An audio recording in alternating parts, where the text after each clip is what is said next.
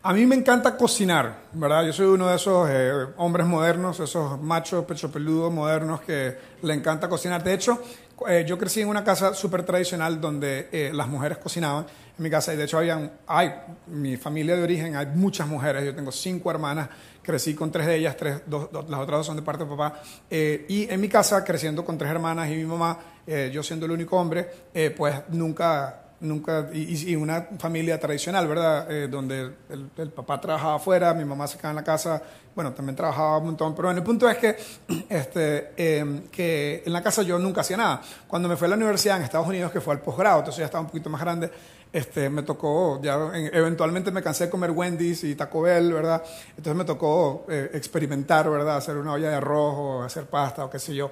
Y una de las cosas que más me gusta cocinar es la pasta, ¿ok? Y cuando cocino pasta, me encanta hacer la salsa de tomate de cero, ¿verdad? ¿Quién le gusta cocinar la salsa de tomate de cero? Todo el mundo está diciendo, ¿para qué? ¿Para qué? ¿Para qué vas a hacer eso si tú vas al automercado y hay como 300 mil tipos de salsa de pasta, ¿verdad? Que no tienes que hacer. Lo cierto es que antes de que yo hiciera mi propia pasta, eh, digo, mi propia salsa de tomate para la, para, la pasta, eh, iba al supermercado y compraba una de esas prego, de las que tiene albahaca o las que tiene carne, Dios mío, ya me está dando hambre. El punto es que eh, estaba cocinando pasta un día con una de estas salsas y esas salsas vienen en un frasco de vidrio, ¿verdad? Y yo soy un poquito atarantado, ¿verdad? Y resulta que entre que, entre que cocinaba y movía las cosas, moví la, la, mano y se me cayó la, pasta, la, salsa de tomate al piso y se hizo aquel desastre, ¿verdad? Por todos lados. Y yo sentía como, ¿por dónde comienzo a recoger este desastre, verdad? Porque estaba como desde aquí hasta el otro lado, hasta la sala, por todos lados estaba. ¿Por dónde comienzo, verdad? A, a, a, limpiar este desastre. Bueno, y, al final, ¿sabes qué hice? Dije, ¿sabes qué? Voy a pedir Uber Eats y que se quede esa cosa ahí, ¿verdad? No voy a comenzar por ningún lado. No, mentira, no hice eso. Lo cierto es que yo siento que en cierta forma, así se debe sentir Dios varias veces cuando tú estudias la Biblia, así se debe sentir Dios varias veces, en que tiene un plan para nosotros, nosotros venimos y hacemos un desastre, ¿verdad? Y Dios como que dice, ¿por dónde comienzo a limpiar este desastre? Y Dios simplemente escoge un lugar por donde comenzar, ¿verdad? Y la historia de la Biblia es eso, es Dios vez tras vez comenzando a solucionar nuestro desastre. Desde la creación de Adán y Eva y la caída, Dios ha estado haciendo intentos tras intentos de, arreglar este desastre. Eso fue lo que hizo con la nación hebrea. Escogió a Abraham para decir, y no porque Abraham fuese algo, y no porque Dios es racista y escoge a unos sí y a otros no, sino porque por algún lado tienes que empezar a recoger el desastre, ¿verdad? Entonces Dios comienza a recoger el desastre con un hombre. De hecho, hay una leyenda que dice que Abraham fue la tercera persona a quien Dios invitó a que a empezar una nueva nación con él. Entonces no fue, porque, no fue porque era alguien especial, sino porque le dijo que sí a Dios. Y eso habla mucho acerca de nosotros. Cuando nosotros le decimos que sí a Dios, Dios puede hacer algo maravilloso en nuestras vidas. Pero fue, en fin, el punto es, Dios escoge a Abraham. Abraham tiene un hijo que se llama Isaac. Bueno, tuvo otro que se llama Ismael, pero eso es otra historia por otro día. Isaac tiene un hijo que se llama Jacob. Bueno, tuvo dos hijos, el otro se llama Saúl, pero esa es otra historia para otro día porque hay muchas historias en la Biblia. Y Jacob tiene 12 hijos que, que cada uno se, llaman, se convierten en las 12 tribus de Israel. Y este es simplemente el plan de Dios de tener un grupo de personas que le obedecen a Él y que al obedecerle a Él, al seguir sus mandamientos, su vida es tan buena y tan diferente que ayudan a que la gente a su alrededor sea mejor. Ese es el plan de Dios. Pues resulta que Israel, al igual que tú y al igual que yo, seguía tirando la salsa de tomate al piso y se volvía a hacer aquel desastre. Un día viene Dios y le dice a Jeremías que vaya a la casa del alfarero. ¿Ok? Ahora, cada vez que yo pienso en el alfarero, pienso en eh, eh, tarrones o porrones o como se llama en su país, ¿verdad? ¿Cómo se llama esto en Costa Rica? Vasija, una vasija de barro. En Venezuela dicen porrón, porque se llama porrón, es palabra más fea. Pero lo cierto es que eh, una, una, una, una, vasija, de barro que la hace usualmente un artesano. Ahora, cada vez que yo pienso en esto, no, no, no me hago muy espiritual, porque pienso en la película de Demi Moore haciéndola. Ustedes también, no digan que no. Ah, el pastor nada. Bueno, ni me acuerdo el nombre de la película, pero esa escena no se me olvida. Bueno, vamos de regreso a la Biblia. Vamos de regreso a la Biblia, por favor. Ok. Lo cierto es que un día Dios le dice a Jeremías, no había salido esta película todavía, Dios le dice a Jeremías, vaya a la casa del alfarero y ve el texto. El texto dice, vamos al texto de Jeremías. El texto bíblico, Dios le dice a Jeremías, así le dice el Señor, ve y compra una vasija de barro, como en Costa Rica, yo debería hacer esto, en la casa del alfarero, como en la película de Mimur, que no vamos a hablar más de eso porque hoy es domingo, es día de Dios, ¿ok? Y toma contigo algunos de los ancianos del pueblo, el pueblo, eh, bueno, la sociedad mundial siempre ha sido machista, ¿verdad? Pero esta también era machista. Y los ancianos eran los hombres que estaban a cargo de la, del país, ¿verdad? A cargo, a cargo de, dirigir. Esto era como decir, eh, llévate a la Asamblea Nacional, ¿verdad? Y ve con ellos y, y, muéstrale esta historia, ¿verdad? Entonces llévate a los ancianos del pueblo y a los ancianos de los sacerdotes, como el grupo legal y el grupo eh, eh, religioso, los líderes religiosos, los líderes de la parte civil. Y dice, entonces quebrarás la vasija ante los ojos de los varones que, han, que van contigo y le dirás, así ha dicho el Señor de los ejércitos, así quebrantaré a este pueblo y a esta ciudad como quien quiebra una vasija de barro que no se puede restaurar más, como cuando a mí se me cayó la salsa de tomate, digo, no puedo, esta salsa de tomate no la puedo, este, este eh, frasco de vidrio no puedo volverlo a poner junto. Dios, Dios le dijo a, a Jeremías que hiciera lo mismo. Entonces yo traje una vasija de barro y la voy a quebrar entonces, en este momento yo soy Dios. Hay que usar la imaginación bastante para poder, para poder llegar a eso. Jeremías Dios le dice a Jeremías, cada vez que Dios hace una ilustración, hay una persona que representa a Dios, una persona que representa a nosotros, ¿verdad? Entonces, Dios le dice a Jeremías, tú ve y quiebra una vasija de barro enfrente de todos ellos. Huepuchica. No pensé que se iba a ir tan lejos, honestamente, que he dicho que no quedó tan cerca de ustedes. Entonces uno dice, ¿por dónde comienzo? ¿Por dónde comienzo? Y, si ustedes se dan cuenta, esta vasija de barro, ni siquiera el mejor artesano ni la persona más meticulosa la va a poder poner de nuevo junta, ¿verdad? No la va a poder restaurar, ¿verdad? Entonces Dios le está diciendo a Jeremías, entonces tú representas a Dios, la vasija representa a Israel. Yo quería una vasija perfecta, no, no para que ustedes se hicieran arrogantes, sino para que la gente se lo dijera, pero qué vasija tan linda, ¿cómo tienes una vasija tan linda? ¿Cómo que tu vida es tan linda? Ah, ¿qué dice que me preguntaste? Resulta que yo creo en Dios. Y así poco a poco el mundo se va llenando de vasijas lindas, la vasija de la persona, Israel ahora como una comunidad. ¿Ok? Este texto se escribió solo unos pequeños meses antes de que literalmente fuera Israel quebrantado a través de el imperio de Babilonia, de un rey que se llamaba Nabucodonosor, que invadió Babilonia, se llevó a los mejores chicos de Babilonia, de, de Israel a Babilonia, y luego unos años después regresó a destruir todo lo que quedaba. Destruyeron el templo, destruyeron los muros, destruyeron las casas quemaron todo, quemaron los árboles. Acuérdense, ustedes creen que la gasolina está cara. Hoy la fuente de energía en aquel tiempo era la madera, porque la madera creaba fuego y el fuego creaba energía. Y destruyeron los bosques, destruyeron todo el país y quedó solo, solo, solo. Y se llevaron la gente cautiva o exiliada a Babilonia. Y Jeremías le tocó el duro trabajo de decirle, Dios lo va a castigar, Dios lo va a castigar, Dios lo va a castigar. Ahorita eh, nuestra directora de, alabanza decía que a veces siente como que tal vez Dios está enojado.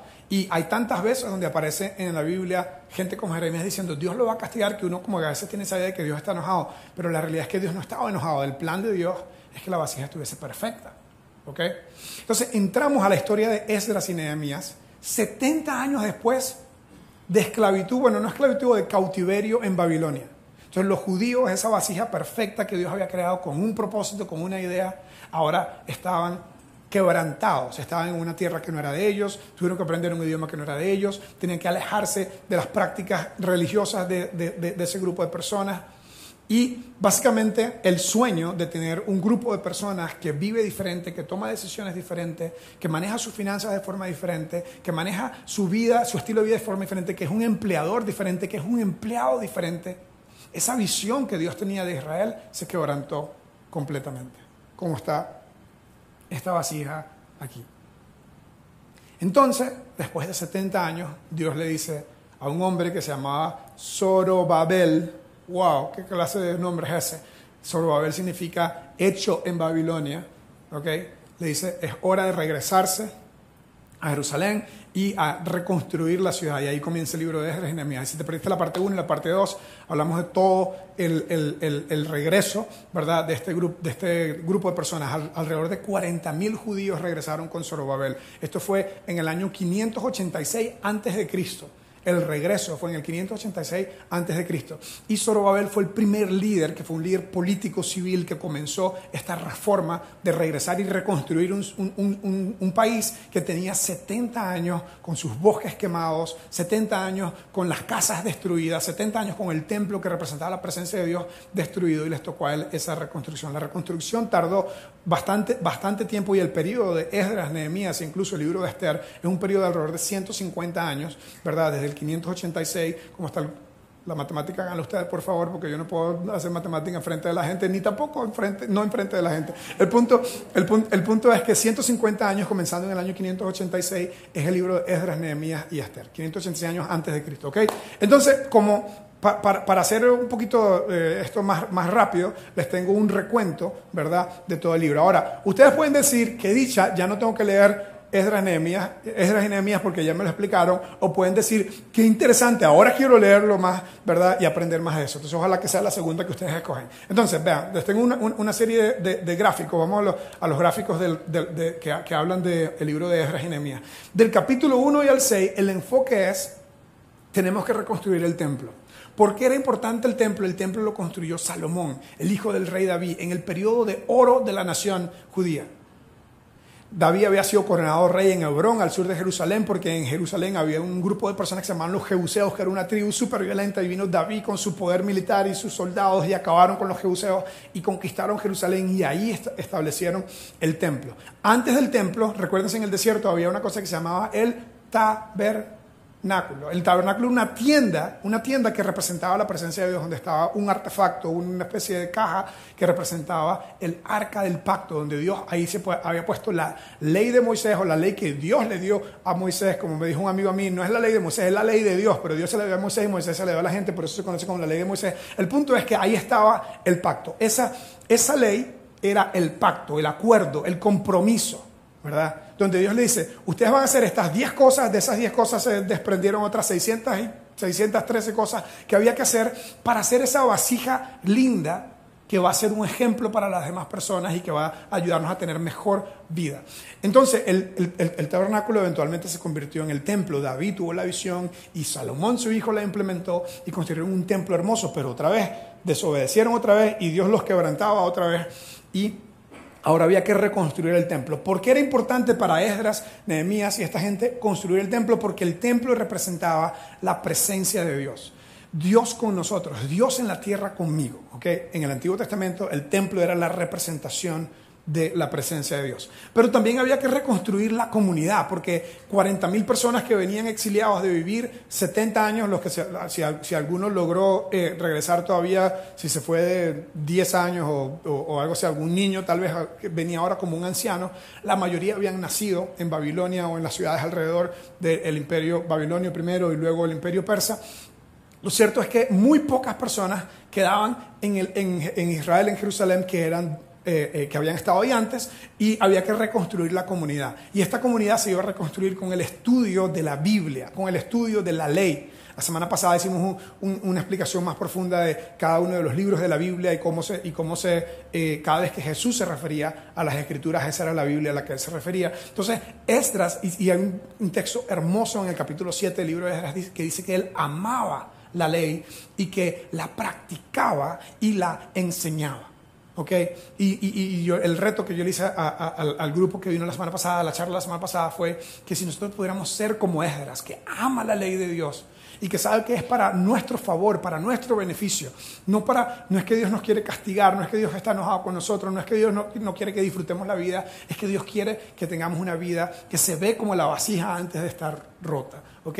El plan de Dios es que se vea como una vasija que está linda, que está hermosa. Este es el plan de Dios.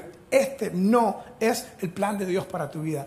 Este es el plan de Dios para tu vida. Sí, a veces nos toca pasar por aquí para poder llegar aquí. Y esa es la historia de Israel. Había que reconstruir el templo, había que reconstruir la comunidad. Y la forma de reconstruir la comunidad es poniéndole atención a la ley, a los mandamientos, a los consejos que Dios nos da en su ley. Luego, en las, este es el libro de Esdras. Luego, en el libro de Nehemías, del capítulo 1 al 7, el enfoque es reconstruir los muros. Y luego trabajaron un montón. Es un increíble libro de liderazgo. Nehemías era un gobernador, era un increíble líder, trabajaba de copero del rey, era la persona que le tocaba tomarse el vino del rey antes que el rey, por si acaso estaba envenenado, ¿verdad? O sea que tenía un trabajo con bastante tasa de mortalidad en ese trabajo. Lo cierto, es que en, en, el tiempo antiguo el copero del rey tenía que ser una persona de gran confianza para el rey, ¿verdad? Y era un amigo del rey, una persona de confianza del rey, y el, el rey eh, lo mandó a que fuese, o le dio permiso de que fuese a dirigir la reconstrucción del templo. Hubo, hubo oposición y Nehemías se recuperó ante esa oposición. Es un increíble libro de liderazgo, de disciplina, de buenas decisiones, y después de mucho trabajo, muchos años otra vez recuérdense, todo esto que estoy hablándole pasaron 150 años durante, durante todo este tiempo y cada uno de ellos encontró oposición interna porque la gente quería hacer, seguir haciendo la vida como a ellos les parecía y no como Dios mandaba. También había oposición externa porque aunque no habían israelitas en este lugar, la gente de otras tribus que estaban en ese lugar no querían que se reconstruyera la ciudad, no querían que se hiciera una nueva nación ahí, habían guerras de territorio, habían diferentes cosas ahí y entonces hay grandes lecciones que aprendemos en ese libro que les recomiendo que lean. En el capítulo 8 al 12 sucede algo maravilloso. Les dije, hoy es un poco más estudio bíblico, ¿verdad? No tanto historia, sino más bien eh, eh, estudiar los textos de la Biblia. En el capítulo 8 al 12 hay como un increíble, un increíble evento de dedicación de los muros, ¿ok? Dedican los muros y la gente viene y cantan y otros lloran y todos se comprometen a servir a Dios y amar a Dios y la gente está alabando con las manos arriba, la gente está, y de hecho hicieron, de hecho tienes que leerlo por ti mismo, hicieron un pacto, otro pacto, un pacto nuevo, ¿verdad? Es decir, un pacto nuevo donde por escrito se comprometieron, ¿ok?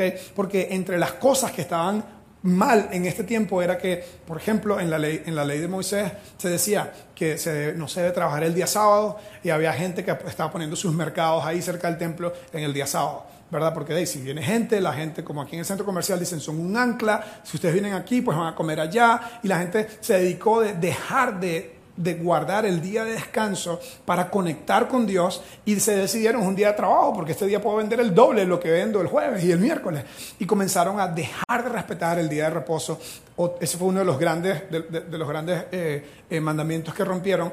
Otro de los grandes mandamientos que rompieron fue que Dios les había dicho que no se casaran con mujeres o con personas que fueran de otra nacionalidad, que fueran de otro país. ¿Y por qué? Porque Dios es racista, porque Dios ama a unos países y otros no. No, porque Dios sabe lo que cada hombre que está casado sabe, que en la casa manda la mujer. Entonces, si tú te casas con una mujer que es de otro país, se va a hacer lo que ella dice, se va a adorar al Dios que ella dice, ok, los niños van a, van a ir a la escuela dominical que ella dice, ¿verdad? Entonces Dios le dice, no se casen con mujeres que no son judías, cásense con mujeres que son judías para que puedan tener la misma fe, para que no tengan lo que en el Nuevo Testamento llamó un yugo desigual, para que estén jalando juntos, remando juntos, ese era como el propósito.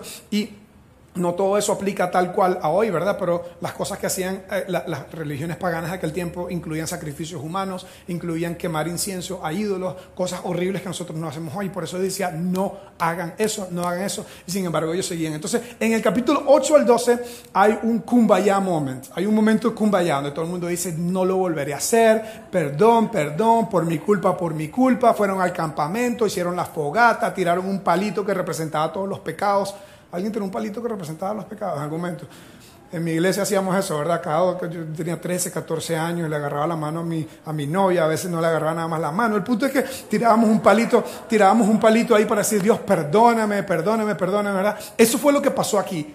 Y escribieron, no nos vamos a casar con mujeres que sean paganas, no vamos a trabajar el sábado ¿okay? Y, por cierto, cada vez que Dios da una ley o un mandamiento tiene un propósito para tu beneficio, para mi beneficio. Cuando Dios dice, por ejemplo, que no trabajes un día a la semana, imagínate el beneficio. Yo he estado con, varios, varias eh, semanas donde he tenido días de mucha tarea, de mucha tarea, de mucha tarea. Y, yo personalmente practico el, tema de descansar un día a la semana completamente, ¿verdad? Y, cuando paso varios meses donde no estoy haciendo eso por diferentes razones, porque tampoco soy legalista, ¿verdad? Pero cuando paso varios meses donde no lo he hecho, me siento mal, me siento, me siento fuera de onda, me siento desconectado de Dios. La idea es sacar un día para conectar con Dios, la idea es sacar un día para, para recargar baterías. Es algo poderosísimo. Entonces la gente se comprometió, de ahora en adelante nos vamos a portar bien, vamos a tener una vasija que se ve así perfecta, lindísima, ¿verdad? Y resulta que en lo que, en, un 2x3, en un tiempo súper rápido, en el capítulo 13, vuelve otra vez el perro arrepentido, diría el chavo. Vuelve otra vez el pueblo de Israel a pecar una vez más. Mira lo que dice. Y, y, la historia de Nehemías es una historia un poco deprimente. Es una historia un poco deprimente como tu vida y mi vida a veces, ¿verdad? Donde nos comprometemos a hacer lo correcto y después, como tú y yo con las dietas, nos comprometemos a hacer esta dieta y ahora sí es lunes, lunes, eh, sin, lunes sin, sin, sin, de comer sano, ¿verdad? Y a las 4 de la tarde del lunes ya se nos olvidó todo. Bueno, tal cual era la gente del libro de Nehemías. Dice, durante aquellos días, vean esto lo que pasó, ¿verdad? Después de todo el campamento, de la fogata, del compromiso, del golpe de pecho, durante aquellos días vi en Judá que en el qué? En sábado, que es el día de descanso en el judío, algunos exprimían uvas, ¿cómo se le ocurre exprimir una uva? Estaban haciendo vino para ir a vender vino, ¿verdad? Exprimían uvas y otros acarreaban el lomo de la mula. Estamos hablando de 500, 500 años, acarreaban arriaban. Esta es una versión antigua. Este, estamos hablando 500 años, o, en este caso ya casi 400 años antes de Cristo, ¿verdad? Dice, arreaban eh, eh, a lomo o a mula manojos de trigo, vino, uvas, higos y toda clase de cargas. Si fuese Costa Rica sería, estaban cogiendo café, sembrando piña, sembrando banano, porque estas son las especies de Israel, ¿verdad? Es, uvas, trigo, eh, higos y toda clase de cargas que llevaban a Jerusalén en el sábado. Pero ¿cómo están otra vez? Si acaso no aprendieron la lección que Dios nos, nos quebró la vasija, nos mandaron para Babilonia, nos cortaron el pelo diferente, nos hicieron hablar otro idioma, no vivimos en nuestro país, fuimos inmigrantes. ¿Acaso no se acuerdan antes en Egipto? Fuimos esclavos, esta gente no aprende. Bueno, te puedes decir, por alguna razón Dios hace estas similitudes entre Israel y nosotras.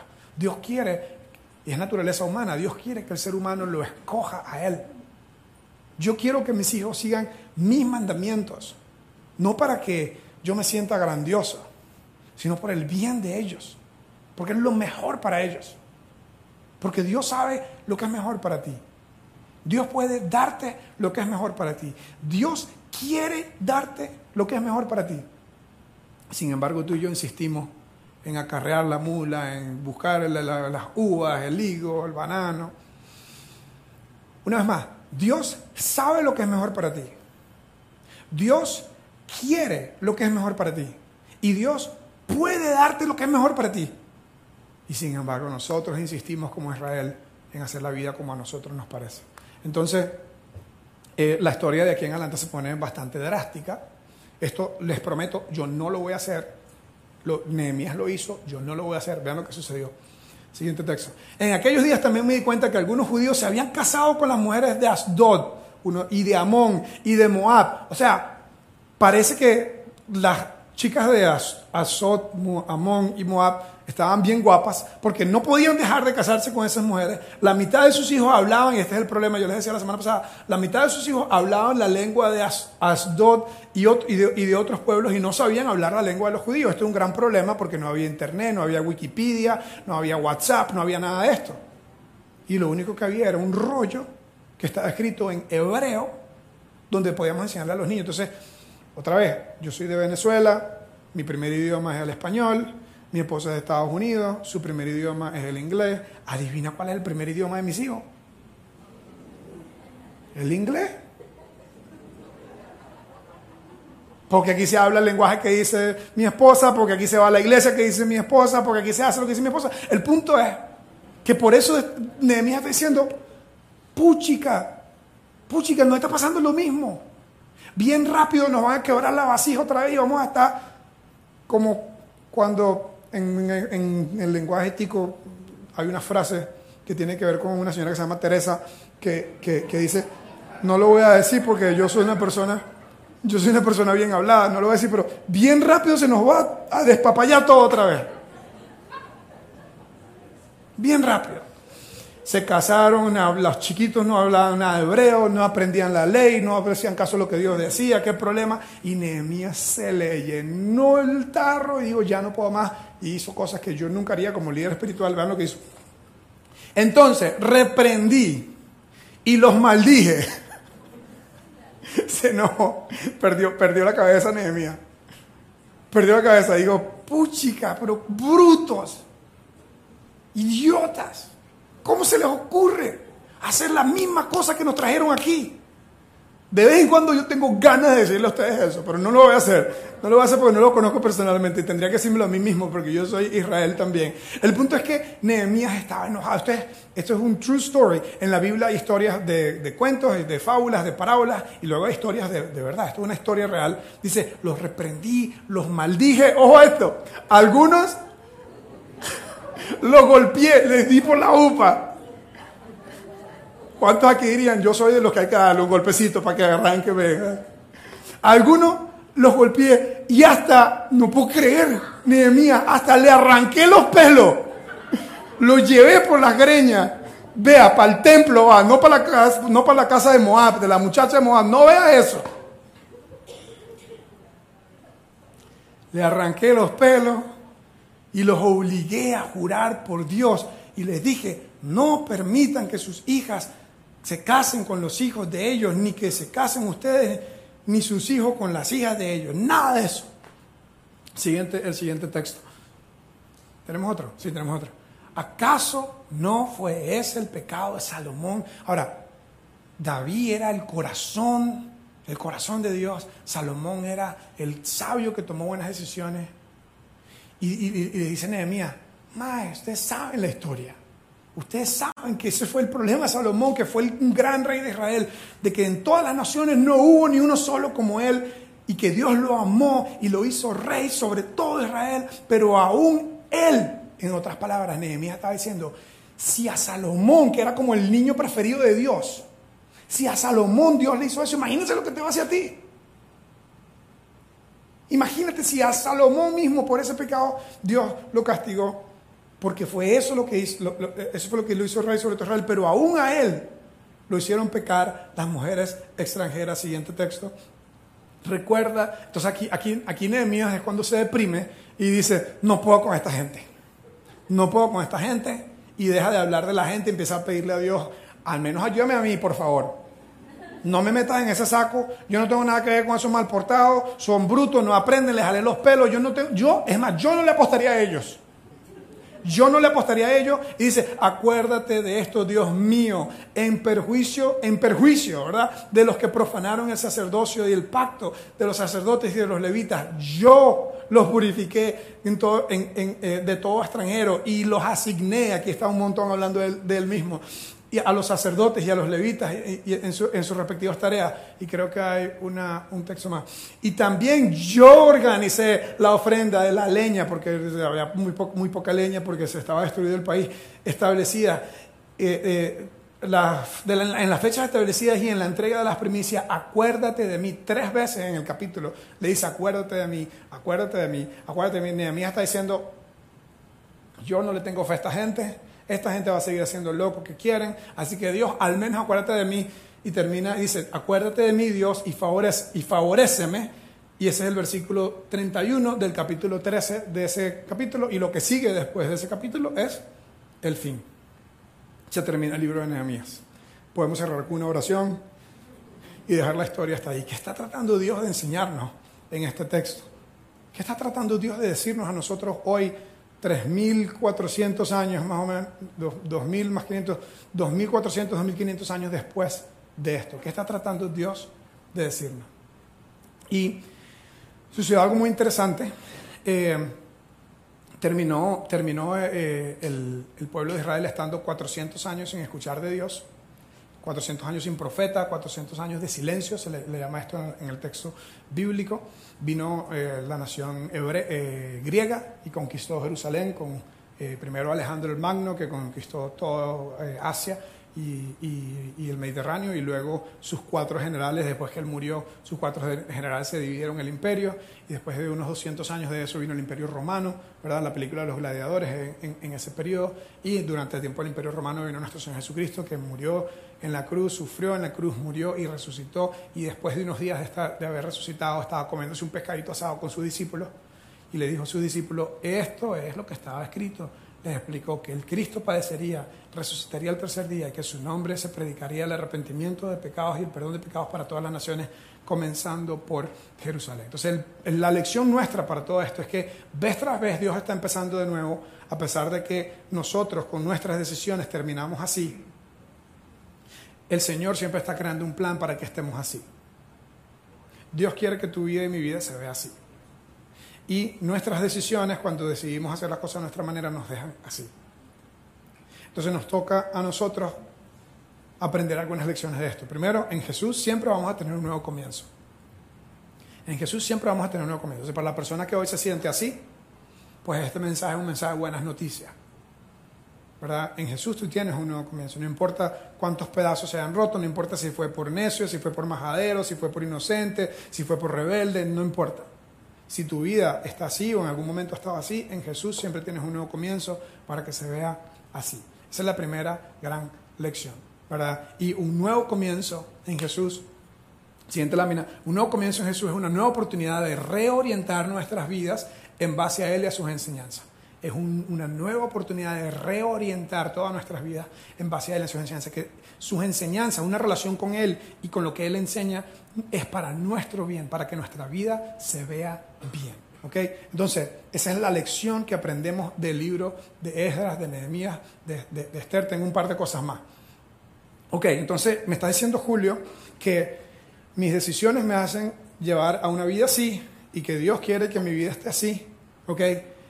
Entonces, ¿qué pasa? Vamos a la siguiente. ¿Qué pasa si he pecado demasiado? Como que tengo un desastre, he pecado demasiado y, tal vez Dios no me acepte porque yo no, no, no, no, me veo muy religioso, no me, veo, no me he visto muy religioso, no hablo muy religioso. No. Entonces, ¿qué pasa si he pecado tanto o, o, o, hecho tanto loco que tal vez Dios no me acepte? Pues la historia de todo el Antiguo Testamento, la historia que termina y comienza de nuevo con Jesús, es Jesús invitando a la gente que venga a Él. Como dijo eh, en la película de El Papa, mientras más grande sea el pecador, más grande va a ser la bienvenida. Así que sin importar dónde tú has estado, sin importar lo que ha pasado, Dios nos da constantemente una invitación a Él, una invitación a venir hacia Él, una invitación a nuestro favor. Que cuando venimos a Dios y decidimos reorientar nuestra vida, como Él dice, sin importar los pedazos, Dios con su maravillosa gracia termina creando un nuevo, un nuevo, un nuevo yo, una nueva persona. ¿ok? Esa es la primera. La segunda es, ah, ok, ya entiendo. Entonces, yo puedo pecar y pecar y hacer todo lo loco que quiera y luego vengo y le pido a Dios que me perdone y Dios me vuelve a restaurar y luego puedo pecar y pecar y hacer la vida. Entonces, la segunda pregunta es, ¿qué pasa si yo abuso de la gracia de Dios? Y sabiendo que Dios es amor y que Dios es gracia y que Dios es perdón, vivo mi vida como me da la gana y los domingos le pido perdón a Dios o no sé, una vez al año o algo así. Bueno, eso, e, e, esa pregunta, Pablo lidia con esa pregunta en el libro de Romanos, en el capítulo 6, donde dice, perseveraremos en el pecado para que la gracia abunde. Eso no tiene sentido. Eso sería, si, si alguien piensa de esa forma, si alguien está diciendo, ok, qué dicha, yo puedo seguir haciendo loco y Dios me sigue perdonando. Eh, si alguien piensa de esa forma, es como pensar que yo tengo una botella de veneno, o sea, una botella de cloro o de un químico, y que yo diga, me va a hacer daño, pero me la voy a tomar igual, porque seguro en el hospital me salva. Sería así. No tiene sentido pensar que vamos a hacer algo que nos haga daño a nosotros mismos y que, vamos a, y que vamos a estar bien. Porque si bien es cierto, Dios tiene gracia, tiene misericordia, Dios quiere que tú y yo vivamos no solo de su gracia y su misericordia, sino también de sus bendiciones. Y Dios bendice a la gente obediente, a la gente que hace lo que Él dice, no porque Él quiere ser obedecido, sino porque Él quiere lo mejor para ti y para mí. Entonces, en conclusión, si tu vida está así, por las decisiones que has tomado, por gente a tu alrededor, por gente con la que te asociaste, por la pareja que escogiste, lo que sea. Dios quiere que tú estés así y la forma es viniendo a Él, encontrando un nuevo comienzo. Esto es posible, esto está disponible, esto es lo que Dios quiere para ti, esto es lo que Dios puede darte si tú decides no ponerte a ti como piloto, sino a Dios como piloto de tu vida. Y eso es tu responsabilidad que pase del dicho al hecho, que pase de una charla a que, a que se convierta en un estilo de vida. Y nosotros estamos aquí para ayudarte. Vamos a orar y terminamos la charla de hoy. La próxima semana cerramos el libro de Nehemías y de Esdras y Nehemías. Señor, te doy gracias por tu palabra que nos alumbra, que nos, que nos, que nos guía, que a veces nos reprende. Te quiero pedir por la persona que siente que en algún momento, como Jeremías, tú le diste un jalón de greñas o algún golpecito y que hoy dice gracias a Dios por esos golpes porque me han ayudado a aprender. Te pido por la persona que está hoy entre nosotros y dice, a mí todavía no me han dado ningún golpe, pero creo que me hace falta porque siento que tal vez me estoy yendo por un lugar donde Dios no quiere que yo vaya, sea una relación, sea tema financiero, sea decisiones de trabajo, con quién me asocio, con quién hago vida, todo eso, Señor. Ayúdanos a vivir el plan que tú tienes para nosotros. Y yo sé que tal vez mucho de esto todavía está muy eh, general. Ayúdanos a aterrizarlo en lo específico. Ayúdanos a encontrar un área donde tú quieres que vivamos diferente y, que te sigamos a ti. En el nombre de Jesús. Amén. Muchas gracias, que Dios me lo bendiga. Nos vemos en siete días para la parte cuarta y última de Reset. Y si viniste por primera vez, te invito a que te demos un café con nuestro equipo. Te queremos conocer. Muchas gracias, nos vemos la próxima.